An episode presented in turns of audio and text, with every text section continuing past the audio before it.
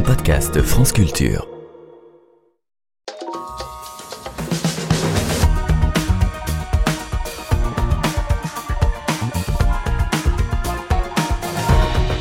Ses lecteurs des culs de plomb, une expression pour désigner ceux qui aiment voyager depuis leur fauteuil en consultant des cartes ou en lisant des récits d'aventure. Le voyage, voilà la grande passion du 19e siècle. L'essor du chemin de fer et du bateau à vapeur permettent aux hommes et aux marchandises de circuler toujours plus vite et aux écrivains d'inventer des histoires extraordinaires, comme ces romans aux couvertures rouge et or qui dévoilent les frémissements de la mondialisation. Aujourd'hui et jusqu'à 15h, nous explorons l'économie selon Jules Verne. Bienvenue dans Entendez vous l'écho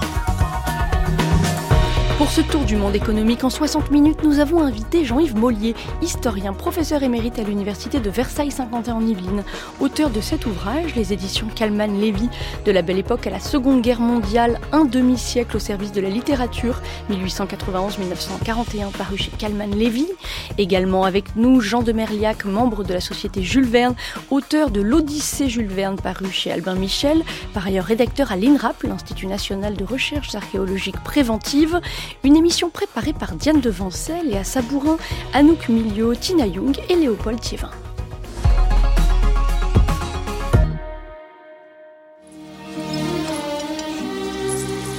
Il est 11h59, Grimes. Oui, monsieur. Vous pouvez servir monsieur Fogg. Mais il n'est pas là, monsieur. Il arrivera précisément dans une minute, à midi. Et comme nous sommes mardi, il prendra le poisson bouilli relevé d'une sauce au capre, la tarte à la rhubarbe et aux groseilles vertes, suivi d'un simple petit morceau de fromage de Chester. Je m'en occupe sur le champ, monsieur. Bonjour, monsieur Fogg. Et bonjour Jean-Yves Mollier, Jean de Merliac.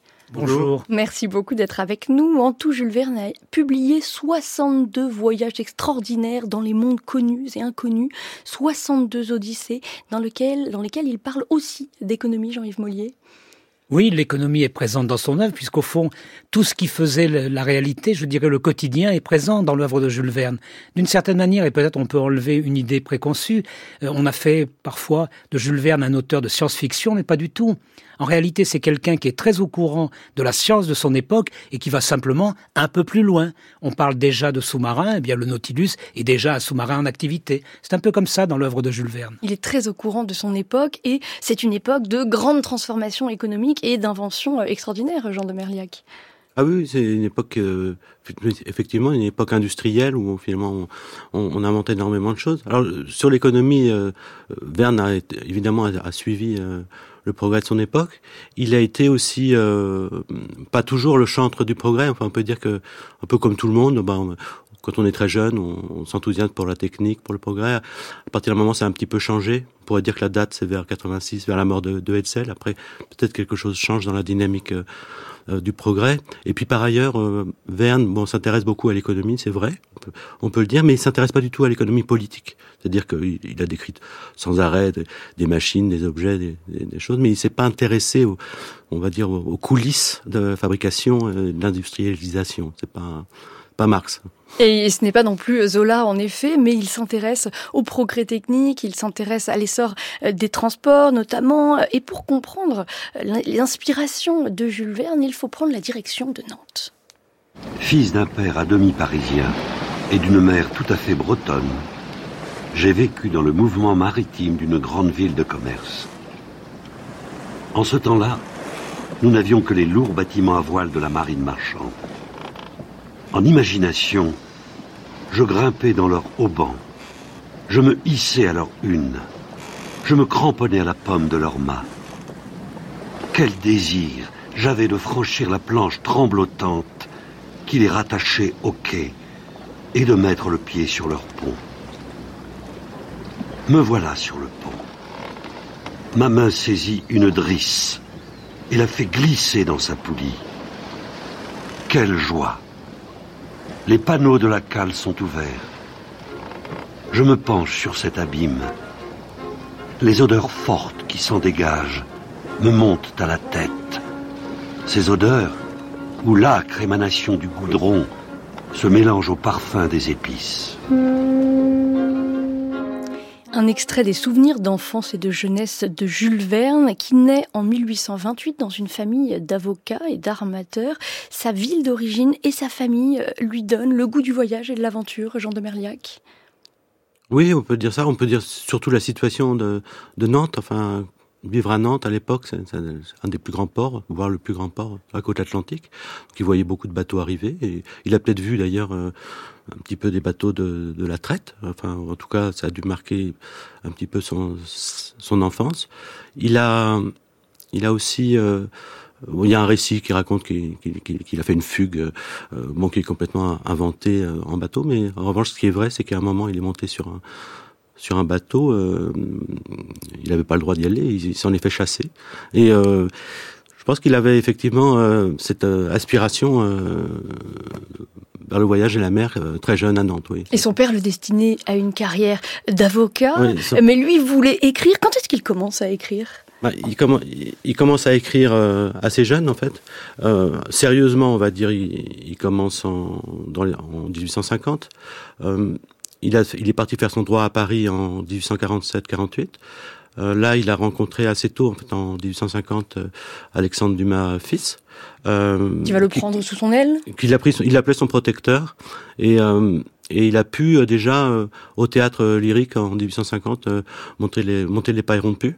En fait, Jules Verne au départ, on écrivait des des, des, des, comédies, des opéras bouffes. Il essaye d'abord de faire carrière au théâtre. Il essayait de faire carrière au théâtre, mais pas du tout dans la veine du voyage. C'est ça qui est intéressant en fait, c'est qu'il n'était pas du tout euh, euh, programmé euh, pour le voyage, même s'il a écrit Un hivernage dans les glaces qui est paru dans le, musée des familles. Il a surtout écrit en fait dans, dans, dans, cette époque, on va dire dans les années au début des années 1850, des opéras bouffes des pièces pas sérieuses. Au milieu du, du 19e siècle, le théâtre, c'est la voie royale pour être un artiste reconnu, Jean-Yves J'allais ajouter que Jules Verne a commencé, comme la plupart des lycéens ou des collégiens, comme on disait à l'époque, par écrire des vers.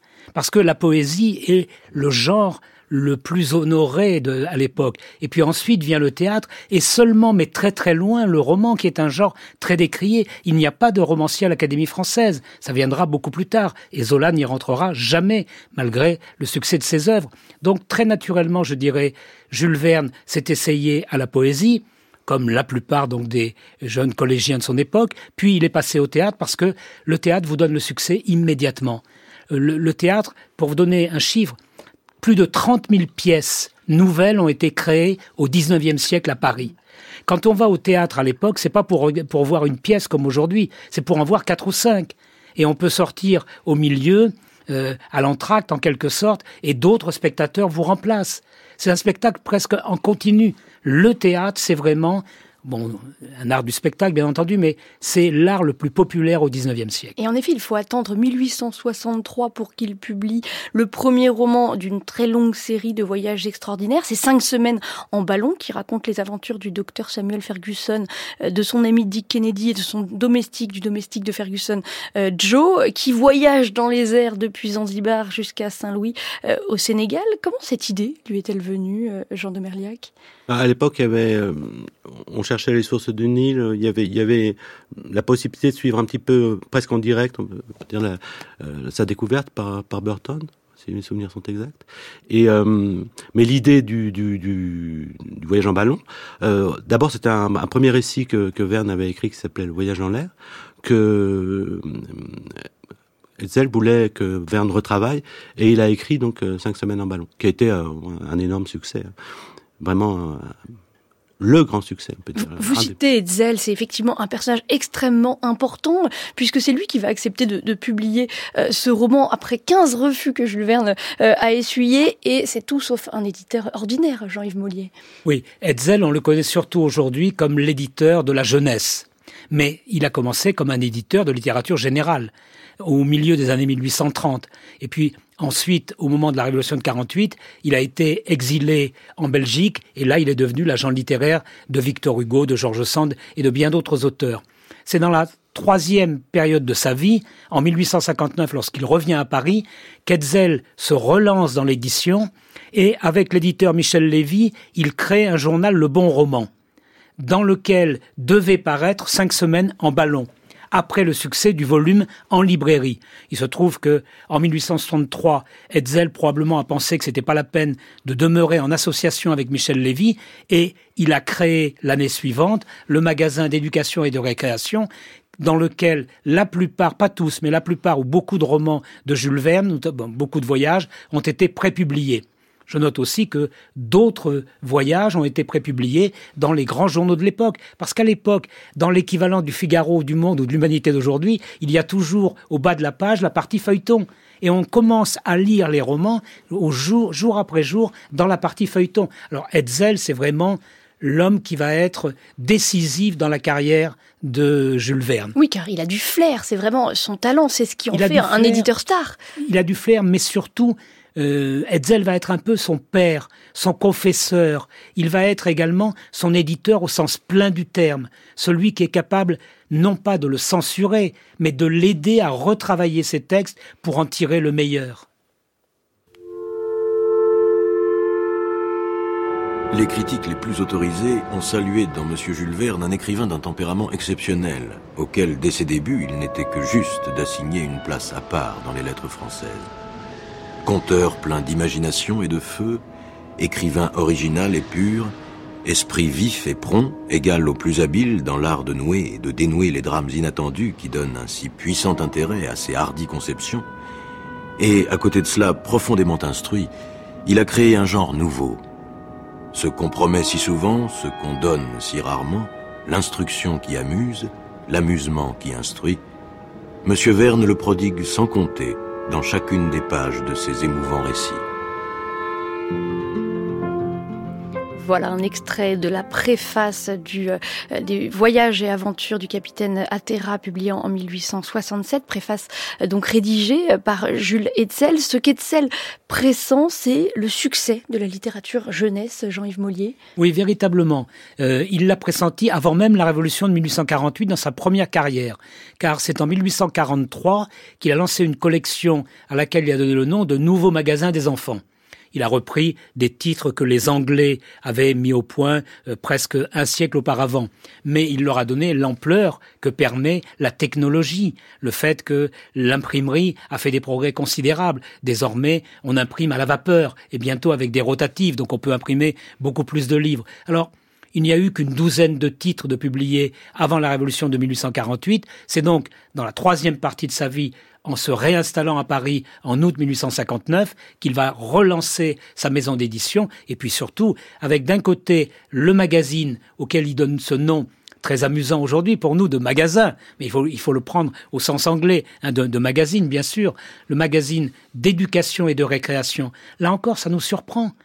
Pourquoi éduquer et récréer? Ben, C'est un peu comme la tartine que me donnait ma grand-mère dans ma jeunesse, pour avoir la barre de chocolat, il fallait, manger le pain au-dessus et le pain en dessous. Eh bien, pour être récréé, pour être diverti, pour entrer dans le monde des loisirs, il faut accepter d'être en même temps éduqué. Ce qui fait qu'à côté d'Etzel, il y aura Jean Massé, et il y aura bien sûr, pour la partie récréative, les écrivains pour la jeunesse, Jules Verne, Erckmann Chatrian et bien d'autres. Et Ezel va guider euh, Jules Verne, il va l'inciter à écrire des histoires dont il sait qu'elles plairont à un large public, Jean de Berliac ah oui, tout à fait. Il a, il, a vraiment euh, ferré euh, Jules Verne pour écrire sur le voyage.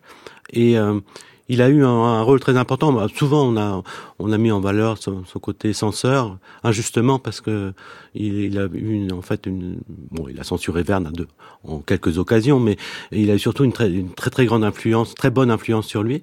Et euh, bon, par exemple pour cinq semaines en ballon, quand il refuse au départ le, le voyage en Écosse, un petit peu plus tard, euh, Jules Verne lui avait proposé Paris au XXe siècle, et euh, bon, de récits un petit peu aigriards sur l'osmanisation, il y en a eu beaucoup à l'époque.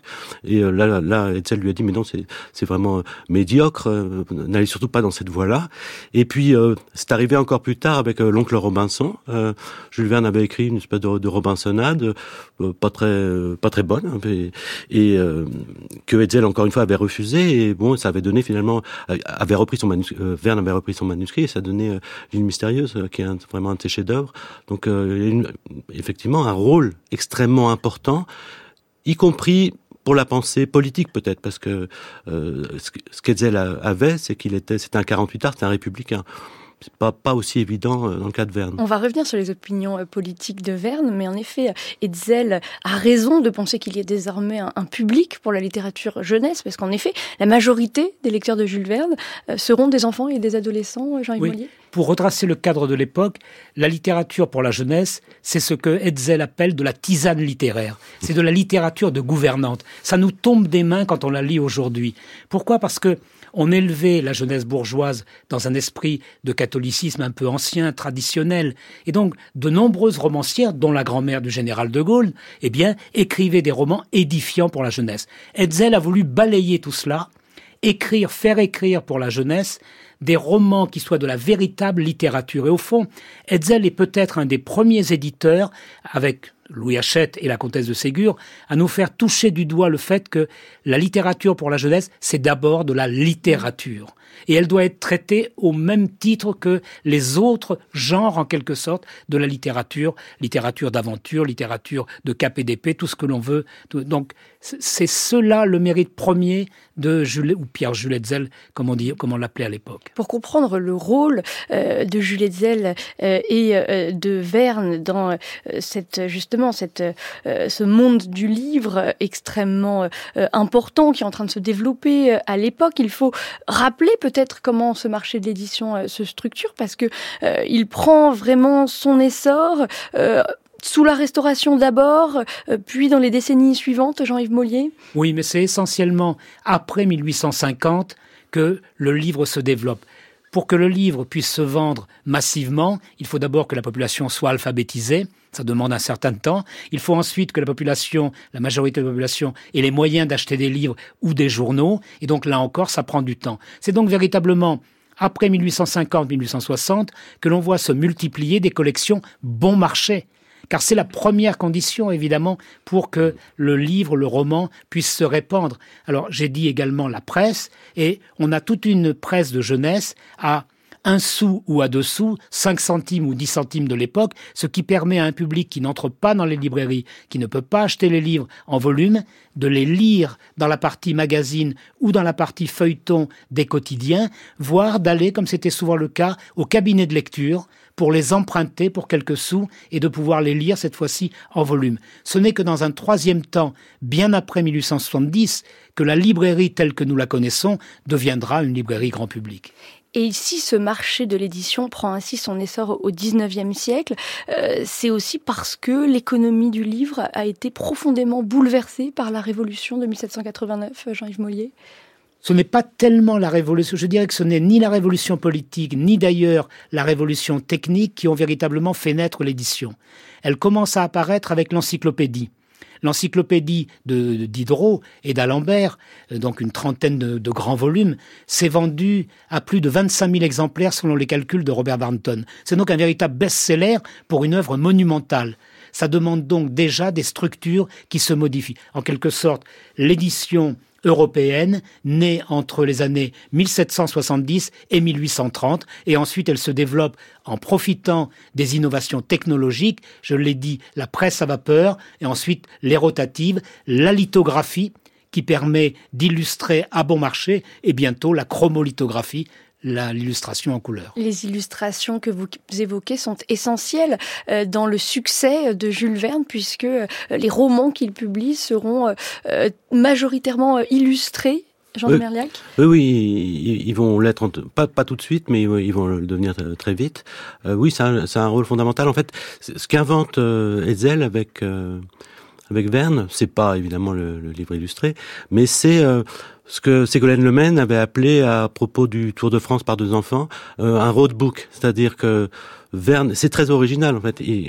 Verne crée un, de tracé cartographique euh, qui va servir de, de, diagramme de la narration. Et autour de, de ce parcours des voyageurs, on va distribuer, on va dire les, les leçons de choses et, euh, et, les, et les, images. Alors, il faut quand même comprendre que que Verne en 63, il avait déjà un, un contrat avec euh, avec Hetzel pour publier deux volumes, en 65 trois volumes, donc c'est c'est considérable. Et qu'est-ce qu'il faut comprendre, c'est que Verne n'avait pas tant de temps que ça pour se documenter. Il fallait écrire beaucoup, beaucoup. Et euh, donc, il, il, copiait pas mal en réalité. Et de même, ces, ces, ces illustrateurs copiaient aussi euh, beaucoup des, des, des, gravures, ou un peu plus tard, ce sera des photographies, euh, et dans des compositions qui sont pas forcément originales. Même Butor avait dit que, en parlant de Verne, que certaines pages sont un petit peu monotones.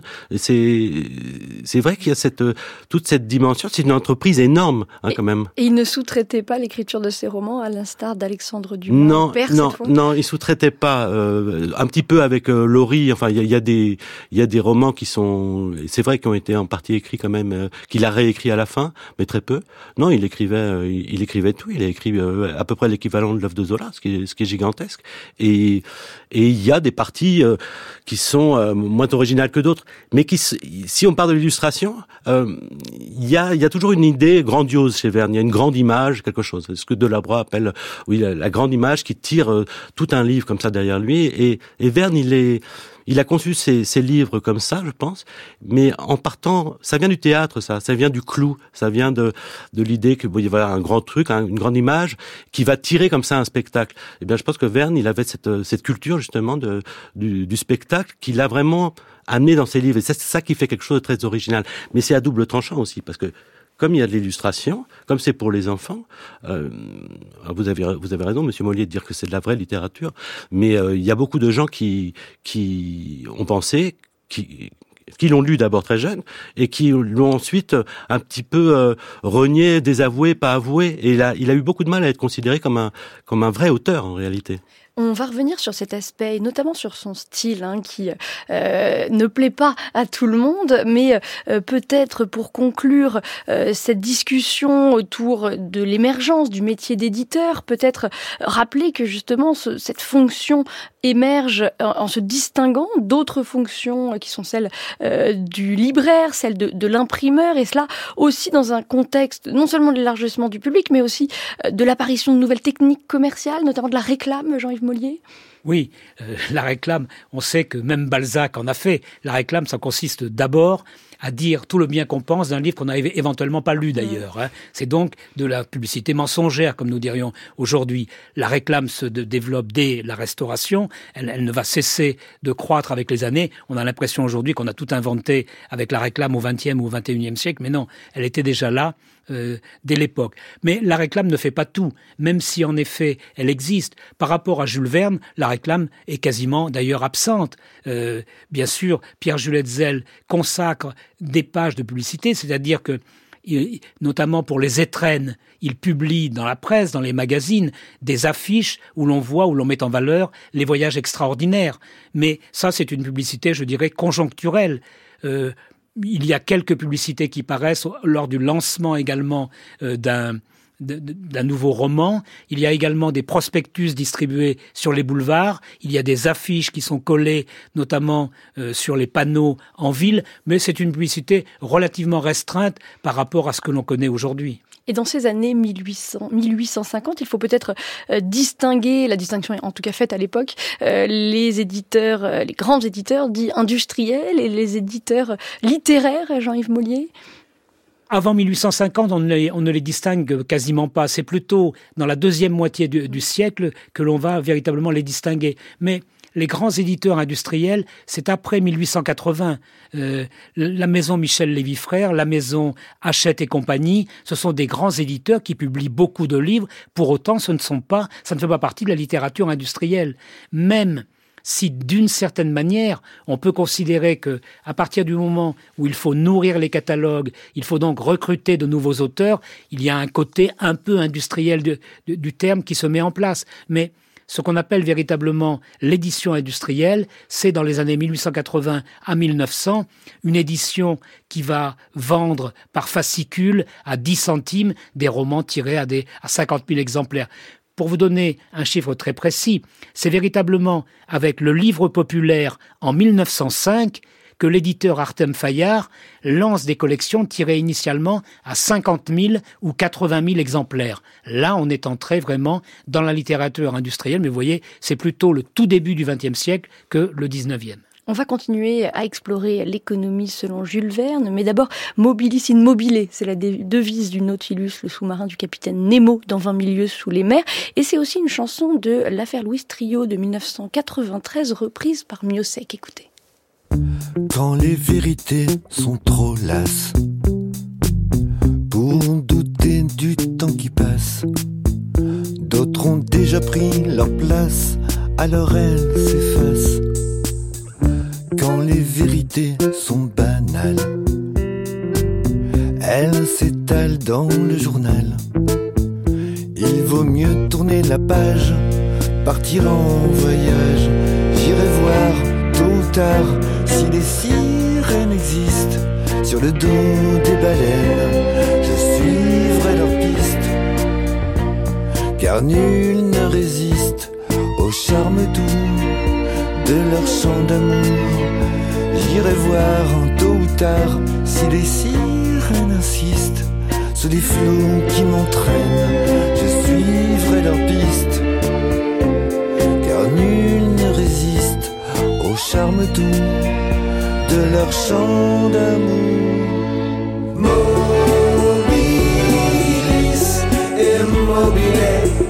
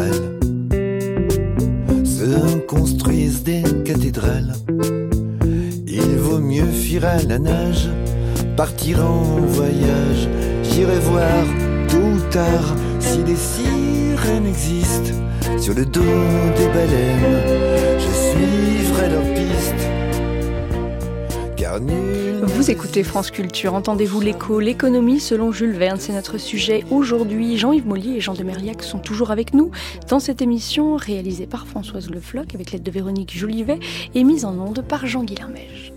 À bord du Nautilus, le cœur de l'homme n'a plus rien à redouter. Pas de voile que le vent emporte, pas de chaudière que la vapeur déchire, pas d'incendie à redouter puisque cet appareil est fait de tôle et non de bois. Pas de charbon qui s'épuise, puisque l'électricité est son agent mécanique. Pas de rencontre à redouter, puisqu'il est le seul à naviguer dans les eaux profondes. Pas de tempête à braver, puisqu'il trouve à quelques mètres au-dessous des eaux l'absolue tranquillité. Voilà, monsieur, voilà le navire par excellence. Il est un agent puissant, obéissant, rapide, facile, qui se plie à tous les usages et qui règne en maître à mon bord. Tout se fait par lui. Il m'éclaire, il m'échauffe, il est l'âme de mes appareils mécaniques. Cet agent, c'est l'électricité. Une lecture de 20 milieux sous les mers, euh, roman publié en 1869. Euh, c'était une lecture par Léonard Bertrand. C'est un roman, euh, Jean de Mériac, qui montre la fascination de Jules Verne pour la science et le progrès technique. Oui, mais comme, comme beaucoup de romans, il y, avait... c'est l'occasion, en fait, pour, pour Verne de, de, de mettre en, en évidence un personnage comme ça qui a une espèce de, reclus, enfin de euh, qui est le capitaine Nemo.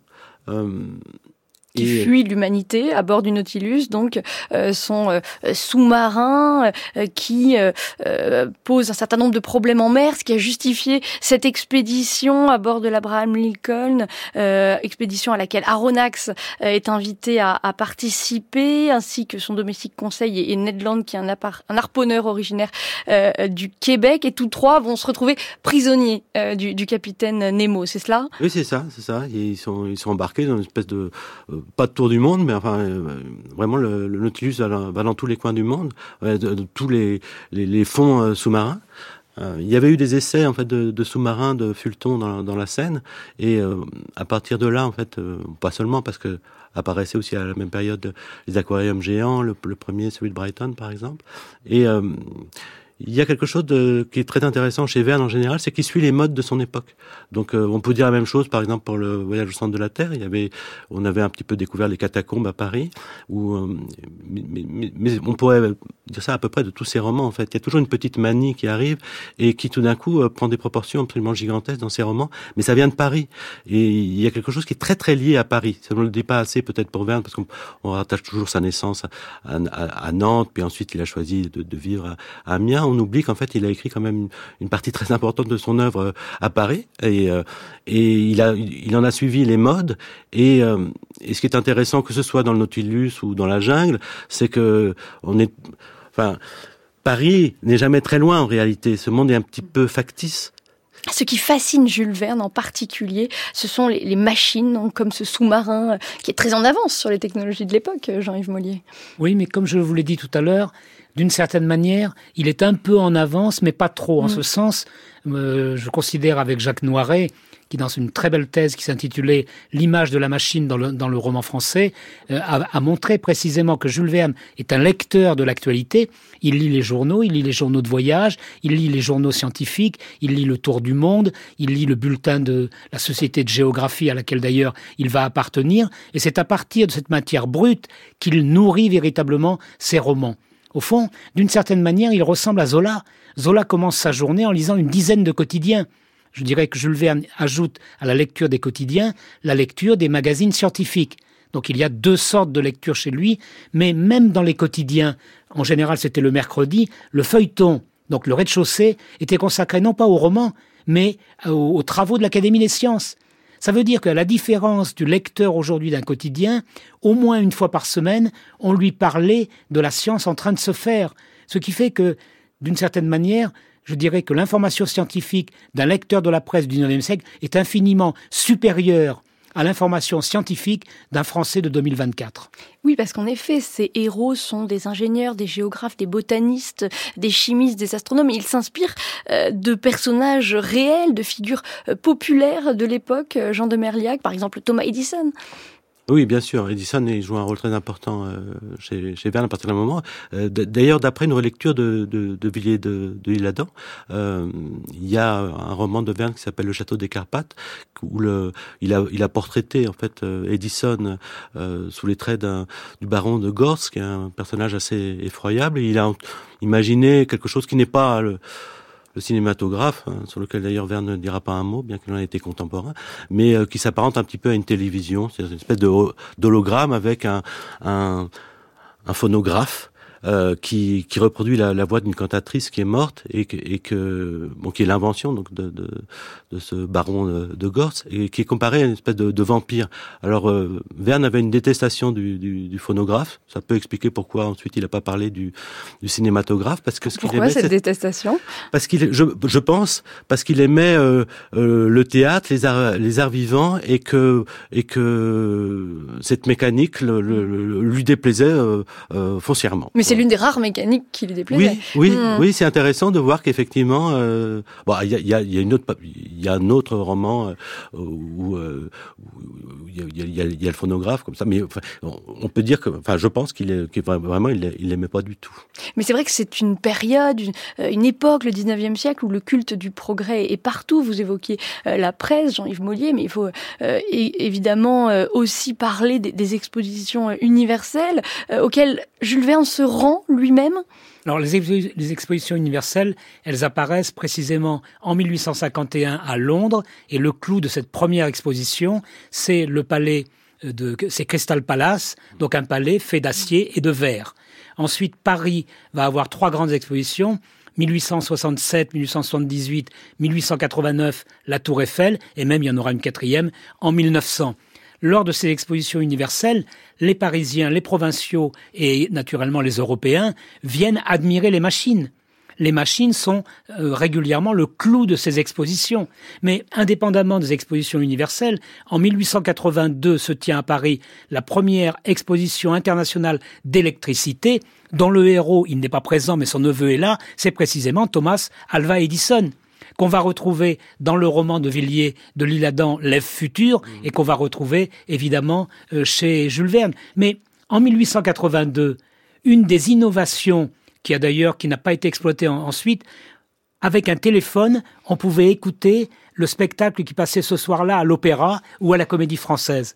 On mettait le téléphone et donc à distance, on, est, on entrait dans la salle de l'opéra. Alors, toutes ces inventions font partie du quotidien et Jules Verne, tout naturellement, euh, en effrayant. Fascination euh, pour la science euh, chez Jules Verne et, également croyance dans le progrès, et cela à l'instar des, Saint-Simoniens qui ont beaucoup influencé ah oui, les Saint-Simoniens, les, les Saint-Simoniens ont beaucoup compté en fait pour Verne, en particulier bon si on s'intéresse autour du monde, parce que les, Saint-Simoniens, dès les années, dès la fin des années 1830, ils avaient déjà préfiguré un peu ce que serait le, chemin de fer, comme une espèce d'association universelle. Ça, c'est Michel Chevalier qui a cette expression pour un réseau qui se serait étendu autour de la Méditerranée. Et puis il y avait même Pecker qui avait euh, euh, publié une carte où on voit comme ça les, distances qui sont raccourcies euh, par le par le par le temps de, transport.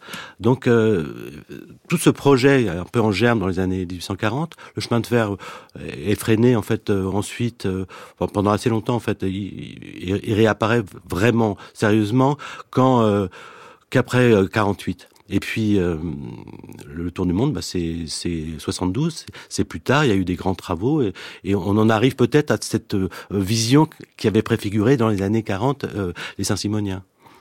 Ouais, tout ça est bien joli, Fogg, mais je serais curieux de vous voir faire ça en 80 jours. Vous êtes convaincu que j'échouerai? France Culture. À tel point que je suis tout prêt ce soir à parier 5000 livres que vous échoueriez. Entendez-vous l'écho? Écoutez, messieurs, j'ai en dépôt chez Baring Frères la somme de 20 000 livres sterling. Je suis prêt à la parier en entier au terme que nous venons de mentionner. À savoir que je peux effectuer le tour du monde en 80 jours.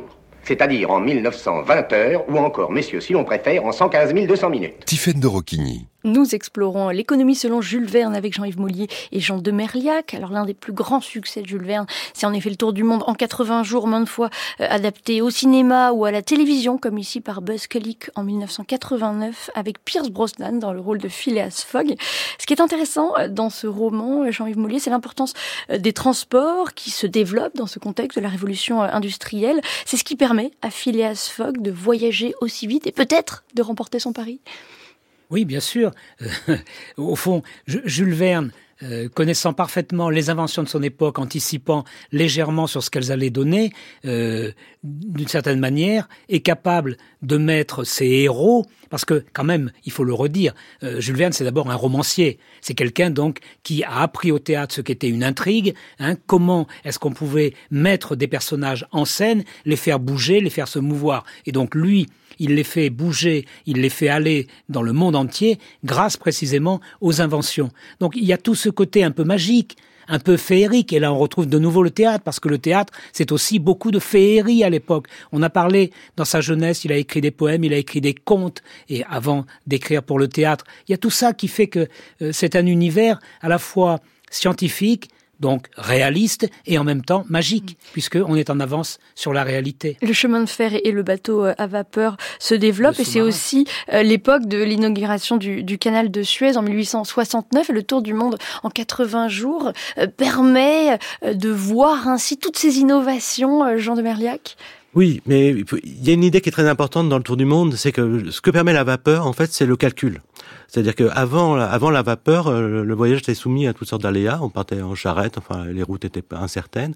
Euh, ce qui se passe avec la vapeur, c'est qu'on peut savoir quel temps, quel temps va mettre le chemin de fer pour aller de Londres à Liverpool ou, ou n'importe où. Pareil pour les bateaux à vapeur. Donc c'est ce qui permet le pari.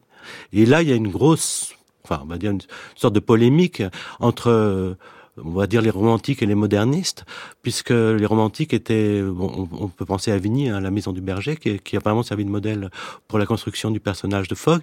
Euh, ils les romantiques, ils associaient quand même le, voyage, euh, le chemin de fer à quelque chose de, très froid, de, très mathématique, euh, par rapport justement au voyage en diligence, au voyage à cheval. Et cette, espèce de, conflit se retrouve complètement au cœur du tour du monde. Mmh. Et entre d'un côté ce personnage de froid qui est, qui est fog, le, de brouillard. Avait, c'est intéressant parce que Vigny avait la même expression. Gentleman rationaliste, s'il en est. gentleman ultra, ultra rationaliste, ultra froid, et de l'autre passe-partout, bon, qui, qui, qui, fait des tas de détours, qui, qui, qui menace de, de, de, faire perdre le pari à plusieurs reprises, et puis finalement tout s'arrange parce que c'est comme vous le dites, Jean-Yves Ollier, c'est une féerie à la fin. Ça a d'abord été une féerie avant d'être un roman. Il a d'abord écrit un projet de féerie, et ensuite, c'est peut-être pour ça qu'il est si génial ce roman. C'est devenu, euh, euh, c'est devenu un roman. Mais et cet être, pardon de vous couper, cet être calculateur, rationnel, euh, qui est Phileas Fogg, pour vous, c'est un double de Jules Verne lui-même? Pas un double vraiment, mais c'est vrai que Jules Verne a, laissé très peu transparaître de sa psychologie dans, dans ses romans. C'est très intéressant ça. Et, et, alors on peut dire dans, dans, dans les silences, euh, oui, dans la, dans la timidité, euh, je pense qu'il y a quelque chose d'assez proche entre, entre Fogg et Verne, oui, de, oui, il y, caractère, il y a une grande réserve. Et alors peut-être que l'originalité de Jules Verne, euh, c'est d'avoir mêlé dans ses romans la science, on en a parlé, et le merveilleux et la féerie euh, que, que vous évoquiez Oui, la féerie, mais on, on revient à ce qu'on disait tout à l'heure. Euh, il vient du théâtre, euh, il vient, il aimait, il aimait beaucoup euh, euh Offenbach, euh, des, des, choses comme ça en fait. Et, et, quand il a, quand il a pu adapter justement le Tour du Monde, il, a d'abord écrit un projet de féerie avec Adolphe, ça n'a pas marché. Il a dit bon, on va réussir à placer la, pièce en écrivant le roman. Euh, c'est ce qui s'est passé. Le, roman a eu beaucoup de succès, donc il a pu réécrire un projet de féerie qui a été cette fois-ci accepté et monté en 72. 60, euh, enfin en 74 pardon.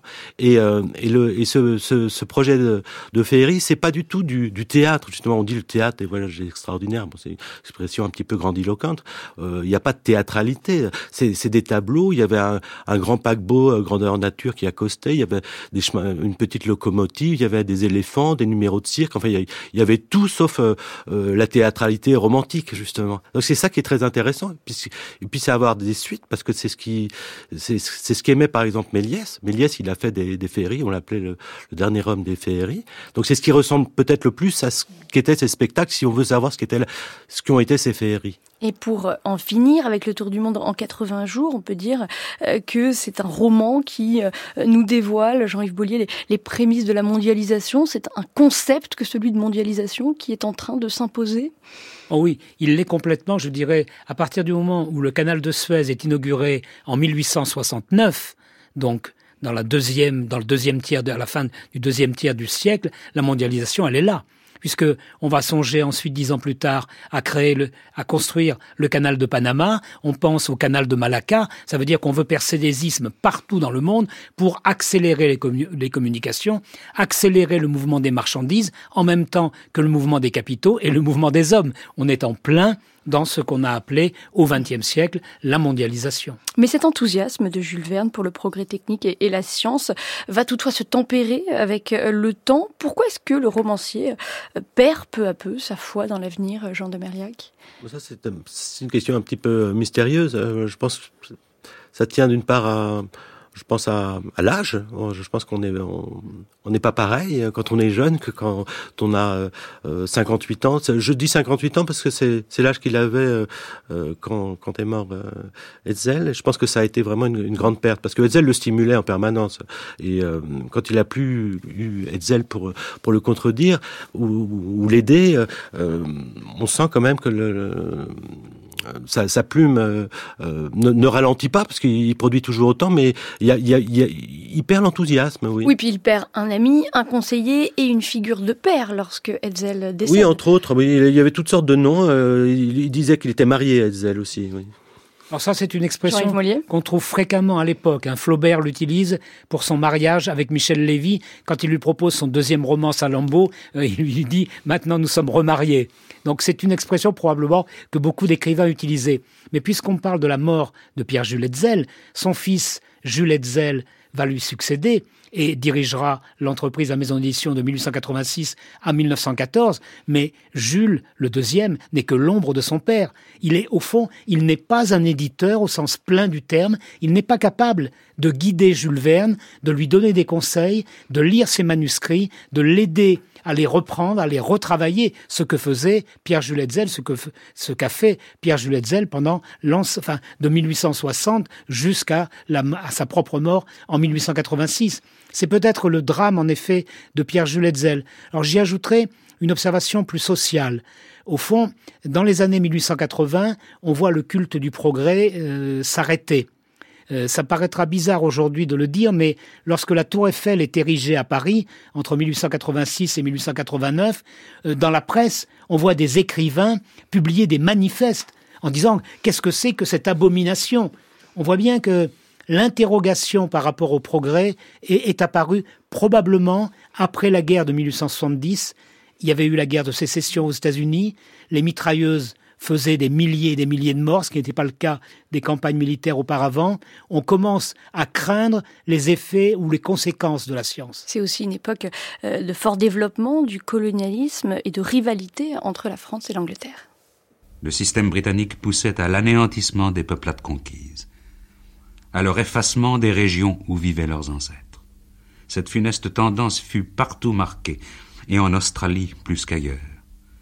Au premier temps de la colonie, les déportés, les colons eux-mêmes, considéraient les Noirs comme des animaux sauvages. Ils les chassaient et les tuaient à coups de fusil. On les massacrait. On invoquait l'autorité des jurisconsultes pour prouver que l'Australien était hors de la loi naturelle. Le meurtre de ces misérables ne constituait pas un crime. Les journaux de Sydney proposèrent même un moyen efficace pour se débarrasser des tribus du lac Hunter. C'était de les empoisonner en masse. Les Anglais, on le voit, au début de leur conquête, appelèrent le meurtre en aide à leur colonisation. Leurs cruautés furent atroces. Ils se conduisirent en Australie comme aux Indes, où cinq millions d'Indiens ont disparu, comme au Cap, où une population de un million de Hottentots est tombée à cent mille. Aussi la population aborigène, décimée par les mauvais traitements et l'ivrognerie, tend-elle à disparaître du continent devant une civilisation homicide.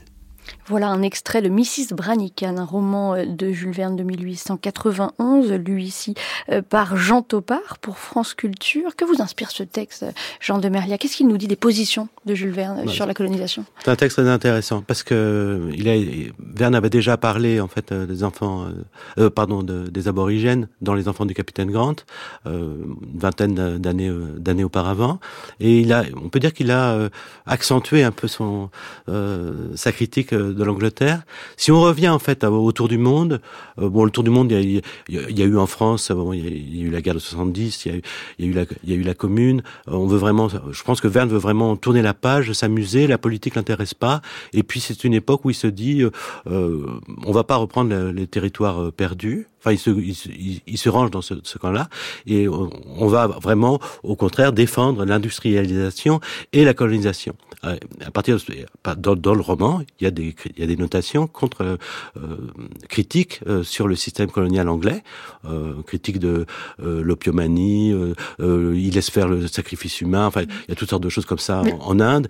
Et puis, mais en fait, en réalité, lui est pour une colonisation euh, mais qui serait euh, euh, républicaine, différente. Et, et, dans, dans les enfants du capitaine Grant, il y a des descriptions comme ça de d'Australiens, d'aborigènes, qui, qui comparent à des singes, vous voyez. Et ça, c'est quelque chose qui est, qui est très récurrent dans, dans son œuvre. C'est quand même une, souvent du racisme chez Verne. Et donc oui, du racisme et une tendance à considérer qu'il y a euh, un, une bonne et une mauvaise colonisation, Jean-Yves Mollier? Oui, ce texte est très injuste au sens où il fait porter au fond la responsabilité de la colonisation et des crimes du colonialisme euh, au fond à l'Angleterre. Alors que si vous regardez la situation de l'époque, la France fait la même chose dans l'Afrique francophone de l'époque, euh, l'Espagne je pense à l'Argentine. Les Argentins envoient des colonnes pour massacrer les Indiens.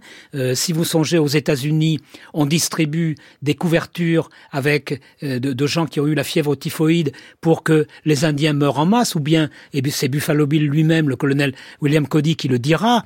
On tue les bisons pour les affamer. Donc, de ce point de vue-là, tous les empires coloniaux partagent la même responsabilité. Mais il y a une deuxième idée qui transparaît chez Jules Verne, c'est qu'au fond, l'Angleterre, c'est en effet la mauvaise colonisation. C'est la mauvaise manière d'agir. Il peut, il pourrait y avoir, ou il peut y avoir, une bonne colonisation. C'est celle de Jules Ferry. C'est Jules Ferry dans son grand discours qui dit que le devoir de la France, c'est de civiliser les peuples qui dépendent d'elle. Ça veut dire que c'est une forme de racisme très différente normalement, le racisme considère que les populations inférieures ne peuvent jamais évoluer. Ça, c'est le racisme, je dirais, nazi. Hein, euh, il y a des sous-hommes et donc ils n'arriveront jamais euh, au niveau des hommes et encore moins des surhommes. C'est pas du tout ni l'idée de Jules Verne ni l'idée de Jules Ferry. C'est l'idée qu'il faudra du temps, ce qui veut dire que les peuples colonisateurs, pendant un certain temps, plusieurs décennies, voire siècles, vont exploiter les populations coloniales sous prétexte de les amener un jour au niveau où ils pourront se passer d'eux. Jules Verne qui va prendre pour cible l'Angleterre et euh, également l'Amérique euh, dans ses récits de plus en plus euh, à la fin de sa vie, Jean de Merliac. L'Amérique, il a pas, il a toujours été un, admirateur de l'Amérique, donc non, non. Mais dans l'île à Élise, tout de même en 1895, c'est assez sarcastique sur la société américaine, sur les milliardaires américains. Bon là, c'est, oui, oui, oui, vous, vous, avez raison, mais c'est pas la même critique. la critique des Anglais, elle est, elle est beaucoup, beaucoup plus féroce justement mm. sur ces questions de colonisation. Mais alors, je voudrais revenir sur un, sur un point qui est important, c'est-à-dire que, bon, et beaucoup de gens ont, comme Verne, soutenu euh, la colonisation, évidemment, à cette, à cette période, mais Verne, il a une marque euh, quand même qui, qui le distingue peut-être des, autres, c'est qu'il a mis en scène, euh, justement, le sauvage. Sa grande spécialité, lui, et Denry, avec qui il, a fait ses pièces de théâtre, c'est vraiment des, c'est vraiment des mises en scène, quelque chose qui anticipe un petit peu les, les eaux humains, ce qu'on va, ce qu'on va voir apparaître, en fait, au, au, début du XXe siècle. Et, euh, et, et, ça, on le voit vraiment bien, justement dans ces dans, dans ces mises en scène du Châtelet, et, euh, et ensuite, on, s'en inspirera, parce que par exemple, si on prend l'exposition de, 1931, l'exposition coloniale, c'est le tour du monde en un jour. En fait, ce qu'il invente, Jules Verne, c'est une espèce de, de circuit en fait, le circuit entre euh, de petits trains comme ça qui, qui voyagent entre les curiosités indigènes. On peut dire qu'il a laissé ça quand même dans la culture euh, euh, dans la culture de l'époque. Et ses opinions politiques ont évolué au fur et à mesure de sa vie parce que c'est un homme qui est né sous la Restauration, qui a grandi sous la monarchie de Juillet, qui a été inspiré, nous avez-vous dit, par son éditeur, qui l'a poussé vers le républicanisme? Bah, on, on, peut dire que oui, oui, oui, euh, euh mais qui n'était pas, c'est vrai, euh, si républicain que ça, mais oui, il a, il a quand même plus, enfin, euh, oui, poussé vers le républicanisme, mais, mais Verne, il était, oui, il était, il était très très conservateur en réalité. Oui, on peut même dire que Jules Verne était monarchiste avant la révolution de 1848. Il l'est encore probablement pendant le Second Empire, mais c'est vrai que dans les années 1860, sous l'influence de ce républicain authentique qui est Pierre, qui est Pierre Jules Hetzel, mais un républicain modéré, Hetzel a été secrétaire du gouvernement provisoire de Lamartine en 1848, donc un authentique républicain, mais pas un républicain révolutionnaire. Hein, euh, en ce sens, c'est un républicain modéré, mais il n'aime pas modérément la République. Il l'aime véritablement à la manière de Gambetta, à la manière de Jules Ferry. Euh, simplement, ils ne sont ni l'un ni l'autre, ni socialistes, ni encore moins évidemment communistes. Alors, chez Jules Verne, euh, je, je, serais plus réservé au sens où, disons que son compagnonnage avec la République a été moins long. Eh bien, messieurs, Êtes-vous prêt à remonter sur mon aéronef Jupiter J'ai un rendez-vous urgent, monsieur. Sir Henry, maintenant que mon ballon a montré ses qualités, puis-je compter sur l'appui financier de l'Institut royal de géographie pour exécuter mon projet Votre projet, monsieur, est, une pure divagation. Explorer l'Afrique orientale dans cette, cette imbécilité, cette ineptie J'irai même plus loin. En tant que président de l'Institut royal de géographie, je ne vous accorderai pas un penny pour ce projet complètement absurde. Et je suis sûr que notre trésorier sera d'accord. Ah, ça oui, je suis d'accord. Je vous souhaite le bonjour et adieu.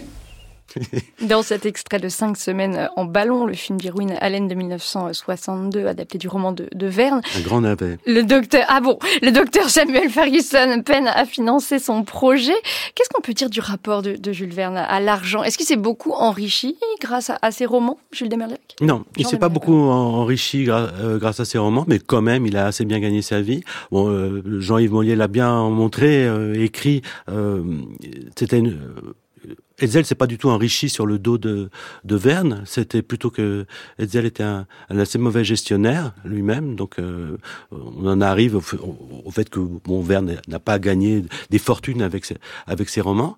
En revanche, il s'est très très bien payé avec le, avec le théâtre. Donc, euh, il a vécu assez, euh, assez, assez bien. 3000 représentations du Tour du Monde en 80 jours au théâtre du Châtelet? 3000, oui, pour le Tour du Monde. 2000 500 pour euh, Michel Strogoff. C'était les deux pièces Boucheroux du, du, du Châtelet. C'est les pièces les plus jouées du Châtelet.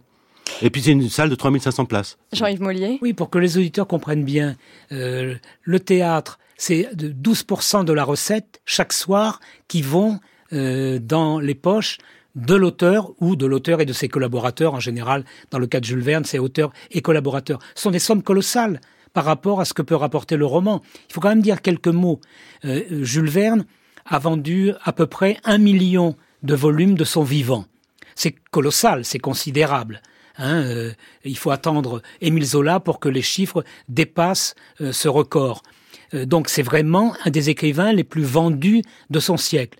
Il a été vendu sous la forme de feuilletons, de prépublications en magazine, de fascicules, de livres non illustrés, de livres illustrés. Il y a une très grande diversité. C'est donc un écrivain qui gagne quand même très bien sa vie avec l'écriture. Mais ça ne lui permet pas de devenir un capitaliste pour autant. Mais quand même, ce sont des sommes euh, relativement importantes qu'il perçoit grâce à ses droits d'auteur. Son éditeur gagne à peu près trois fois plus que lui. Mm.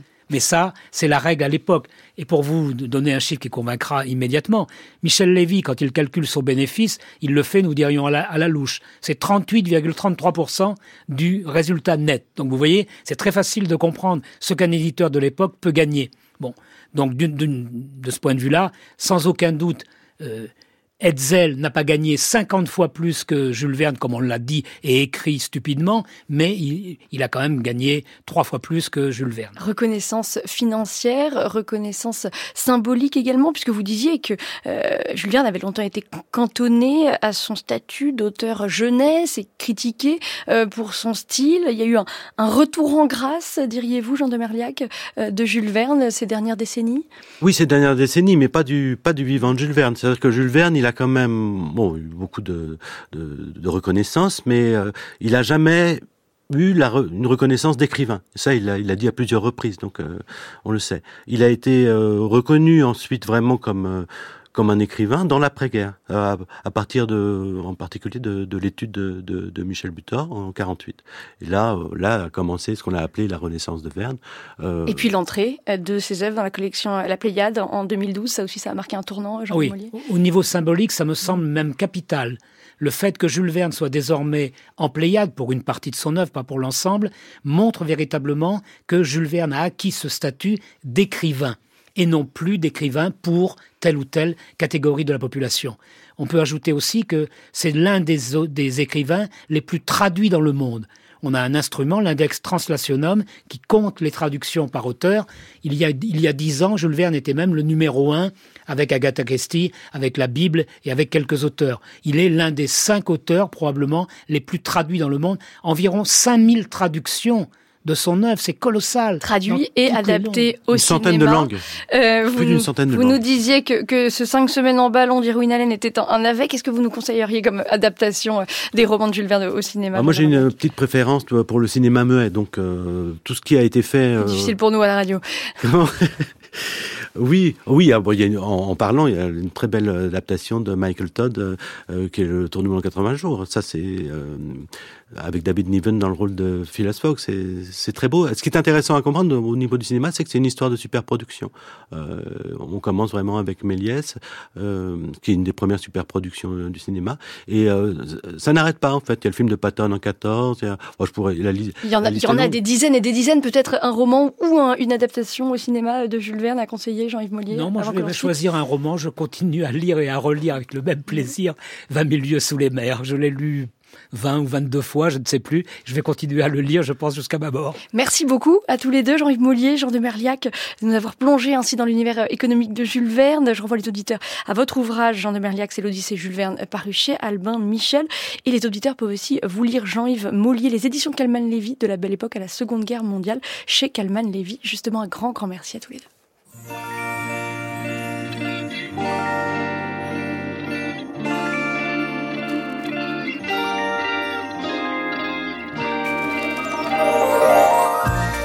C'est la fin d'Entendez-vous l'écho. Un grand merci à tous d'avoir été avec nous. Demain à 14h, Aliette recevra Robert Boyer pour son livre intitulé Théorie de la régulation, un nouvel état des savoirs, paru chez Duno. Puis elle reviendra sur la fin du modèle économique du ski avec Steve Agimon et Emmanuel Georges. D'ici là, vous pouvez retrouver toutes nos émissions sur notre site franceculture.fr et sur l'appli Radio France. On vous attend également sur X, sur le compte d'Entendez-vous l'écho. Et désormais, vous pouvez également retrouver la série L'économie selon en vidéo sur YouTube.